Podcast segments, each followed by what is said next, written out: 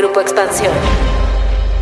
¿Quieres dejar de vivir en casa de tus papás o iniciar tu propio negocio? No es imposible. Sin embargo, antes de hacerlo es necesario que tomes en cuenta algunos gastos y que realices cambios en tus hábitos financieros. En este episodio de Cuéntame de Economía te compartiremos algunos tips ganadores para independizarte.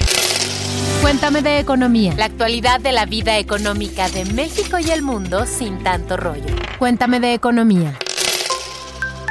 El día de hoy les vamos a dar algunas recomendaciones para lograr la anhelada independencia económica, pero no solamente de sus papás, porque también les vamos a estar dando unos consejos para poder emprender un propio negocio. Yo soy Dain Zupatiño, reportera de la Mesa de Economía en Expansión, y para hablar de estos temas me acompaña Pepe Ávila. Hola Dain, ¿qué onda? ¿Puedo escuchas? ¿Cómo les va? Espero que estén muy muy bien. Antes de empezar, les quiero hacer una pregunta. ¿De qué gastos creen que se tendrán que hacer cargo una vez que empiecen su negocio o que vivan por su cuenta? Tómense unos minutitos, piénsenlo bastante bien, desde lo primero que les venga a la mente, como comprar agua, por ejemplo, hasta lo más inusual que crean ustedes que tendrán que comprar, como por ejemplo herramientas para poder apretar un tornillo o para poder cambiar alguna tuerquecilla por ahí que esté eh, descompuesta.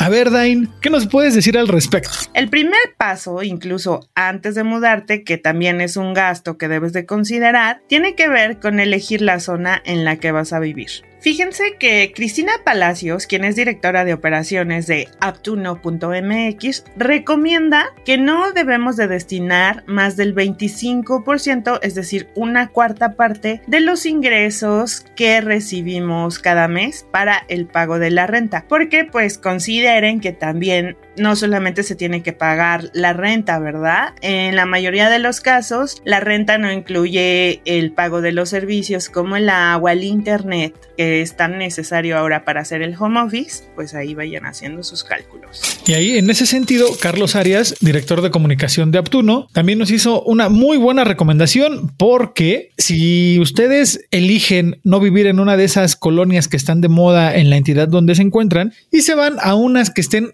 cerca de estas colonias, pues se pueden ahorrar entre un 15 y un 30% en el pago de la renta. Y eso aquí tomando en cuenta, por ejemplo, los precios de la Ciudad de México, donde una renta está alrededor de 6 mil, 6 mil 500 pesos y hasta los 90 mil mensuales. Así que bueno, pues ahí está. Si se quieren ahorrar entre el 15 y el 30%, pues no se vayan a la Roma, a la Condesa o esas que están de moda y váyanse a una que esté pegadito, pero que tampoco esté tan peligrosa. También hay que, hay que buscar ese punto tan importante, la seguridad. Otra recomendación tiene que ver con tener un ahorro que te permita cubrir tres meses de renta. O sea, a ver, entonces estos 2.500 se convertirían en unos 7.500 de renta más o menos. ¿Esto para qué? Pues escuchas, para que si en algún momento enfrentan ustedes alguna emergencia, pues tengan este colchón y pues no tengan que andarse para regresar a casa de sus papás o ir a pedir posada en casa de algún amigo o amiga. Pero ¿qué les parece si antes de continuar con estos consejos hacemos un paréntesis? Paréntesis. Series, documentales, libros, películas, música, videos, exposiciones, foros y mucho más, pero siempre de economía.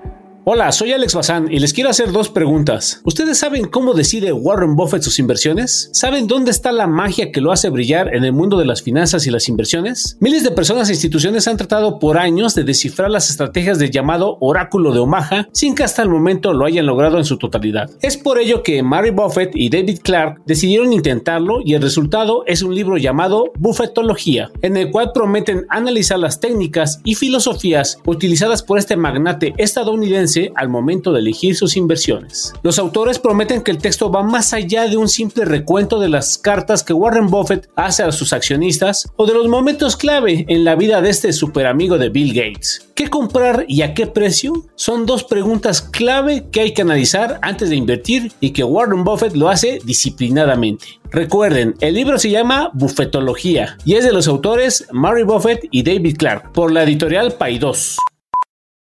Y ahora sí, volvamos a los tips para vivir solo. Procuren también que su nuevo hogar no quede tan lejos de donde van a trabajar o de donde trabajan. Ahorita estamos en home office, pero cuando volvamos a las oficinas, déjenme decirles que puede que lo que se están ahorrando en la renta o lo que se lleguen a ahorrar en la renta se puede evaporar en un abrir y cerrar de ojos en el puro gasto de transporte, porque si no también ahí van a meter en problemas a su bolsillo. Pues escuchas, recuerden que ya sea que se van a ir a vivir solos o quieren emprender un negocio o ambas, la clave es que comiencen a ahorrar e invertir son las claves. Entonces recuerden que siempre el ahorro y la inversión nos va a ayudar a que nuestro dinero no pierda el poder adquisitivo a causa de la inflación y pues claro, prevenirnos ante cualquier emergencia, cualquier cosa que nos saque de contexto de nuestra zona de confort. Y por favor, reducen lo más posible los gastos hormiga. Digo, no está mal tomarse un café de vez en cuando o diario si te gusta o comprarte alguna otra golosina.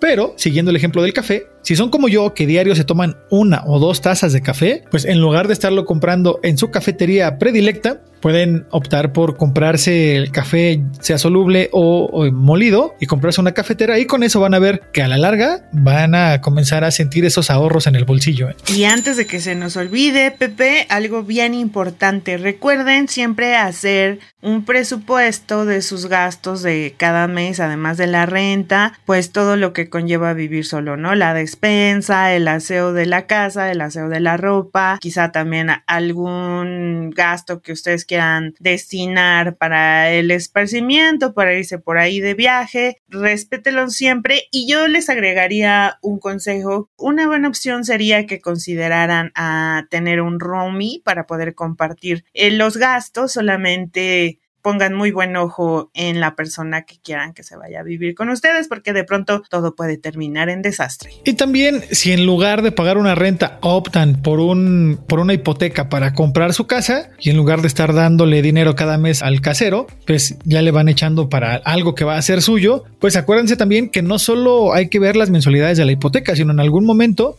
pues los gastos notariales a veces corren por cuenta de uno, como la escritura, los avalúos, entre otros. Así que ahí está también otros gastitos a considerar antes de que se vayan a vivir solos, ¿no, Dain? Si ustedes ya lograron independizarse, pues ya todo tienen bajo control, además del pago de la renta, pueden dar el siguiente paso en el ámbito de la independencia. Más que nada es pues la independencia salarial, ¿verdad? Que requiere de muchísimo esfuerzo y, de muchísima perseverancia, queridos podescuchas. Si lo que buscan es emprender un negocio, lo primerititito que deben de considerar y tener en la mente es que toda crisis trae consigo oportunidades, así como lo asegura Jesús Martínez, quien es académico de la Facultad de Empresariales de la Universidad Panamericana. Por ejemplo, el académico nos explica que conforme se vuelvan a reactivar las actividades económicas tras la pandemia, la oportunidad estará en el sector de servicios.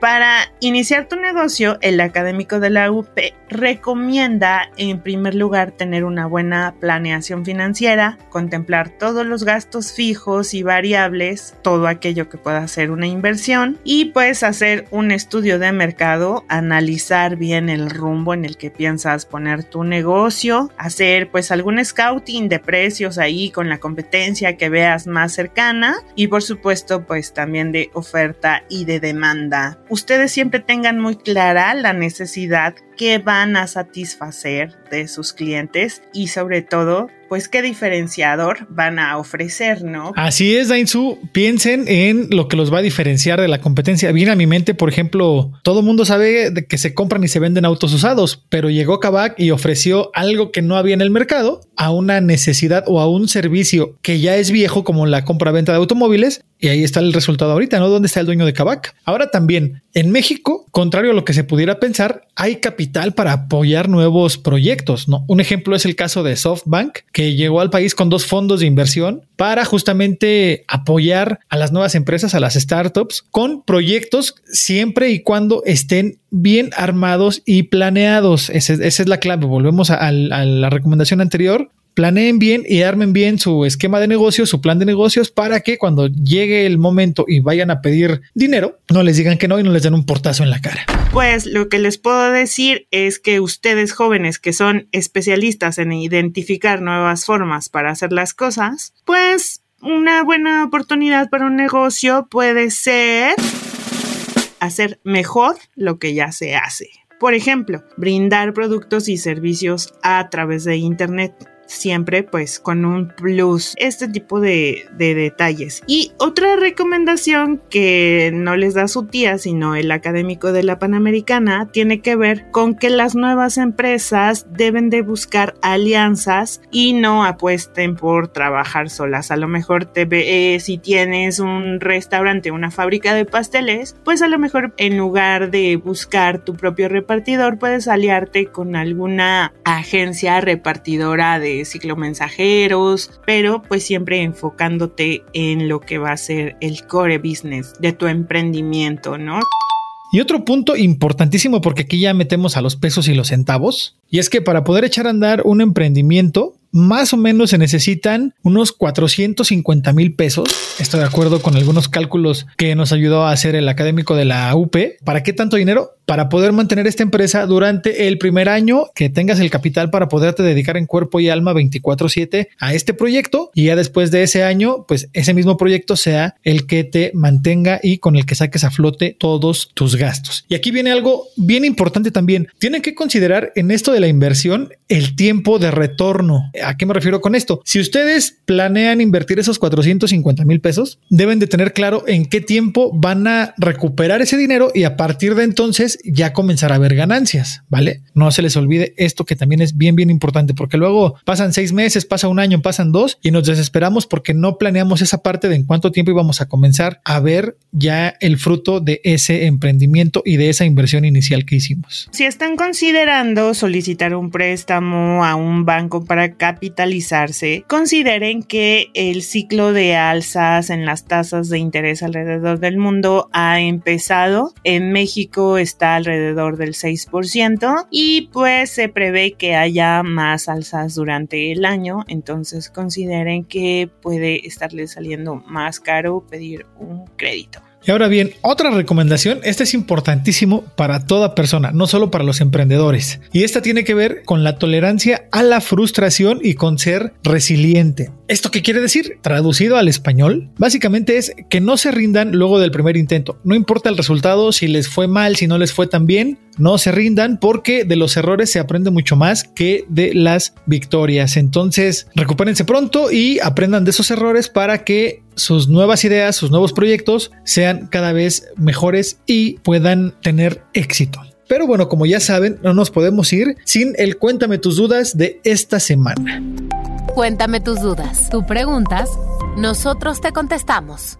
Hola, pues escuchas. Esta vez nos tocó contestar una pregunta que nos hizo llegar Lorena Aguilar. Y la pregunta es: ¿Es verdad que la economía mexicana puede crecer 5% este año, tal y como lo prevé el presidente López Obrador? Hola, Lorena. El pronóstico del titular del Ejecutivo luce muy optimista si consideramos que las expectativas de bancos y analistas privados están más cercano al 2% que al 5%. Incluso, la Secretaría de Hacienda prevé un avance de 4,1%. ¿Por qué? Pamela Díaz Lubet, economista para México de BNP Paribas, nos comentó que el país ya enfrentaba un proceso de debilitamiento económico desde el 2018 y que obviamente este se acentuó con la pandemia del COVID. Para revertir esta tendencia es necesario atraer inversión. Y tú me preguntarás, ¿y en dónde invertir? Según nuestra entrevistada, actualmente existen tendencias globales que nos podrían ayudar con la transición energética global que estamos viviendo, ya que vienen flujos de inversión asociados a las energías limpias. Otro punto es aprovechar la regionalización industrial que planea hacer Estados Unidos para Norteamérica. Sin embargo, todo apunta a que la economía mexicana crecerá menos de lo deseado por el presidente y por la Secretaría de Hacienda, a menos que suceda un evento relevante que obliga a los especialistas a ajustar al alza sus pronósticos. Les recuerdo que si tienen dudas sobre economía y finanzas pueden hacérnosla llegar con el hashtag Cuéntame tus dudas y nosotros nos dedicaremos a responderla.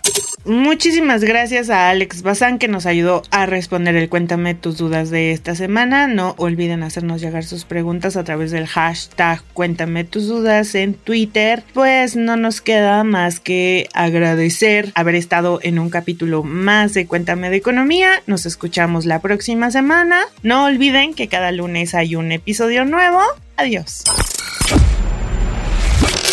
Cuéntame de Economía, un podcast de Grupo Expansión.